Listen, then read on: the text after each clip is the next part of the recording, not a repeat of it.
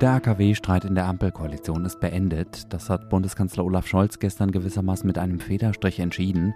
Und jetzt, das schauen wir uns gleich genauer an, hier im Update von Was jetzt, dem Nachrichtenpodcast von Zeit Online. Und ich versuche zu erklären, warum der Chef der obersten deutschen IT-Sicherheitsbehörde jetzt seinen Job los ist.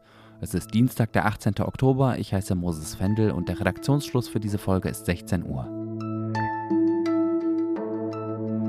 Weil ich nicht tue, was ihr wollt, Deshalb führe ich. Falls irgendwer daran gezweifelt haben sollte, wer der Chef der Bundesregierung ist, Bundeskanzler Olaf Scholz hat diese Rolle gestern demonstrativ an sich gerissen, indem er den wochenlangen Streit zwischen den Grünen und der FDP beendet hat.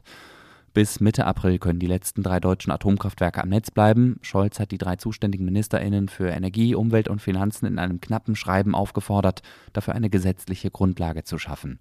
Bisher stand im Gesetz, dass spätestens an Silvester Schluss ist mit der Atomenergie in Deutschland. Was dieser Move des Kanzlers bedeutet, will ich besprechen mit Peter Dausend aus der Hauptstadtredaktion der Zeit. Hallo Peter. Ja, hallo, grüß dich. Erklär uns doch zuerst bitte nochmal das mit der Richtlinienkompetenz des Kanzlers. Naja, das steckt ja in dem Namen schon drin. Also der Kanzler kann die Richtlinien der Regierungspolitik festlegen und die anderen haben sich danach zu richten in Streitfällen. Allerdings funktioniert sowas nur sehr gut, wenn man so ein Verhältnis hat, Koch und Kellner, also eine große Partei, die mit einer kleinen koaliert. In der Großen Koalition hat Angela Merkel immer darauf verzichtet, die Richtlinienkompetenz auszuüben und damit ein Machtwort zu sprechen.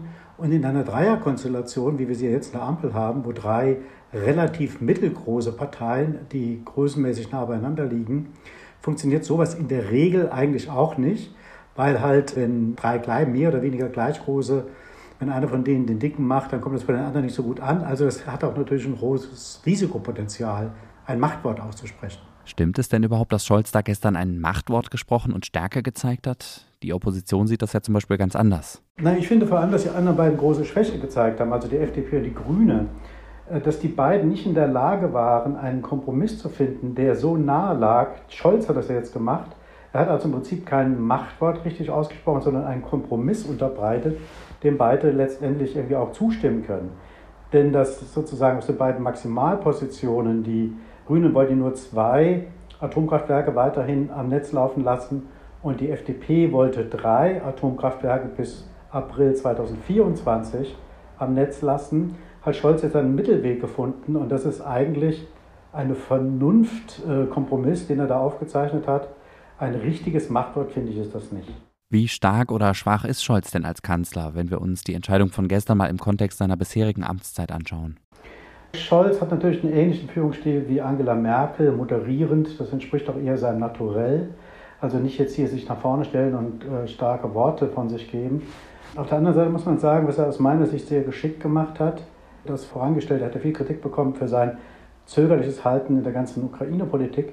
Aber was er sehr geschickt gemacht hat, wie ich finde, ist, dass er sich immer wieder abstimmt äh, mit europäischen Partnern, auch in anderen Fragen, und dass er auch sozusagen aus, äh, über Europa hinaus sich abstimmt mit internationalen Partnern, vor allem im globalen Süden, dort, wo Putins Erzählung, der Westen ist schuld an der Miserie in der Welt momentan, verfängt, dass er da hingeht und mit diesen Leuten spricht und mit da sozusagen eine Gegenposition des Westens auch klar macht. Und das, finde ich, ist auch Führung, indem man halt vorangeht und auf Leute zugeht, die eigentlich nicht auf der Seite des Westens stehen, sondern auf der Seite Putins oftmals stehen, dass sie auch in der Vollversammlung der Verurteilung des Einmarsches nicht zugestimmt haben. Also das ist auch eine Art von Führung, die allerdings sozusagen sehr oft hinter den Kulissen stattfindet und nicht auf offener Bühne. Und jetzt kann die Bundesregierung in einer der größten Krisen des Landes seit Jahrzehnten endlich in Ruhe weiterarbeiten? Nein, ich glaube, sie kann in Ruhe weiterarbeiten bis zum April nächsten Jahres.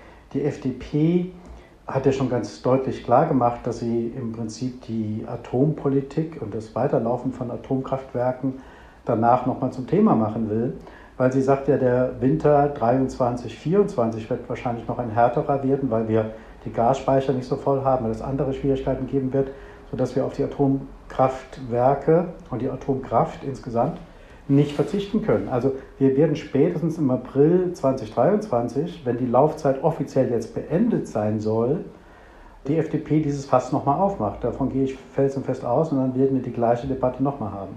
Also wenn man so will, das Machtwort von Olaf Scholz hat eine Restlaufzeit. Danke, Peter Dausend. Gern. Bis dann. Tschüss. So viel Strom aus Wind und Sonne wie noch nie hat die Europäische Union seit dem Beginn des russischen Angriffskrieges in der Ukraine produziert. Das ist das Ergebnis einer Studie, die zwei Thinktanks gemacht haben. Beide sind im Bereich Klimaschutz und Energiewende aktiv. Zwischen März und September, so die Studie, stammte dieses Jahr fast ein Viertel der Elektrizität in der EU aus Solar- und Windkraft. Im selben Zeitraum letztes Jahr war es dagegen nur gut ein Fünftel. Durch diese Rekordproduktion habe die EU ungefähr 11 Milliarden Euro an Gaseinkäufen gespart, sagen die beiden Organisationen. Bundesinnenministerin Nancy Faeser hat den Präsidenten des Bundesamts für Sicherheit in der Informationstechnik Arne Schönbohm abberufen. Das ist die Behörde, die sich in Deutschland um die IT- und Cybersicherheit kümmert. Schönbohm soll Kontakte zu russischen Geheimdienstkreisen gehabt haben, und zwar über einen umstrittenen Verein, den er selbst vor zehn Jahren mitbegründet hat. Der Verein heißt Cybersicherheitsrat Deutschland. Mitglied in diesem Verein ist eine Internetsicherheitsfirma aus Berlin, die wiederum ein Tochterunternehmen eines russischen Unternehmens für Cybersecurity ist. Und dieses russische Unternehmen hat ein früherer Mitarbeiter des russischen Nachrichtendienstes KGB gegründet. Größer thematisiert worden ist diese Verbindung zwischen dem BSI und dem russischen Geheimdienst vor knapp zwei Wochen, weil Jan Böhmermann und das ZDF-Magazin Royal darüber berichtet haben. Das war nicht etwa ein misslungener Körper vom 3-Meter-Brett, sondern das Geräusch einer Unterwasserdrohne, die zu Wasser gelassen wird.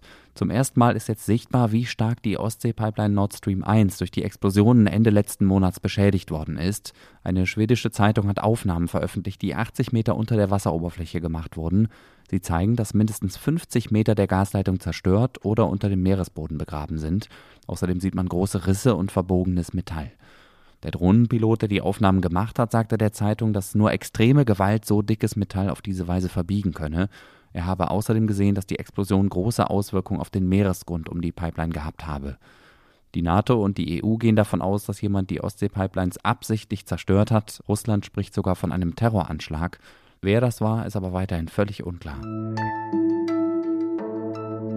Was noch? Vor zehn Jahren war Attila Hildmann noch ein aufstrebender Autor für vegane Kochbücher. Der Erfolg liegt, glaube ich, daran, dass die Menschen Rezepte haben wollen, die einfach funktionieren. Aus den Rezepten wurde während der Corona-Pandemie aber rechtsextremes und antisemitisches Geschwurbel. Die Staatsanwaltschaft ermittelt schon seit längerem gegen Hildmann wegen Volksverhetzung und weil er öffentlich zu Straftaten aufgerufen haben soll. Nun könnte der mit Haftbefehl gesuchte Verschwörungserzähler womöglich doch nach Deutschland ausgeliefert werden.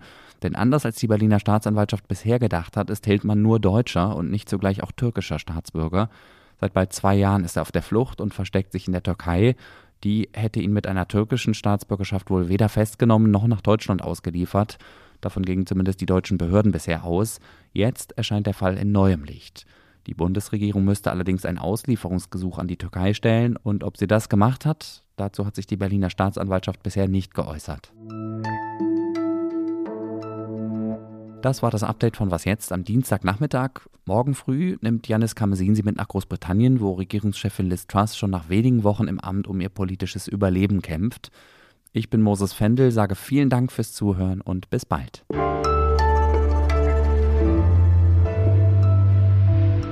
Ganz klar ist, dass in so einer Situation sich immer wer zu Wort meldet und sagt, ich möchte, dass es in diese Richtung geht und das ist Führung. Aber ich sage mal, manchem von diesen Jungs und Mädels muss ich mal sagen, weil ich nicht tue, was ihr wollt, deshalb führe ich.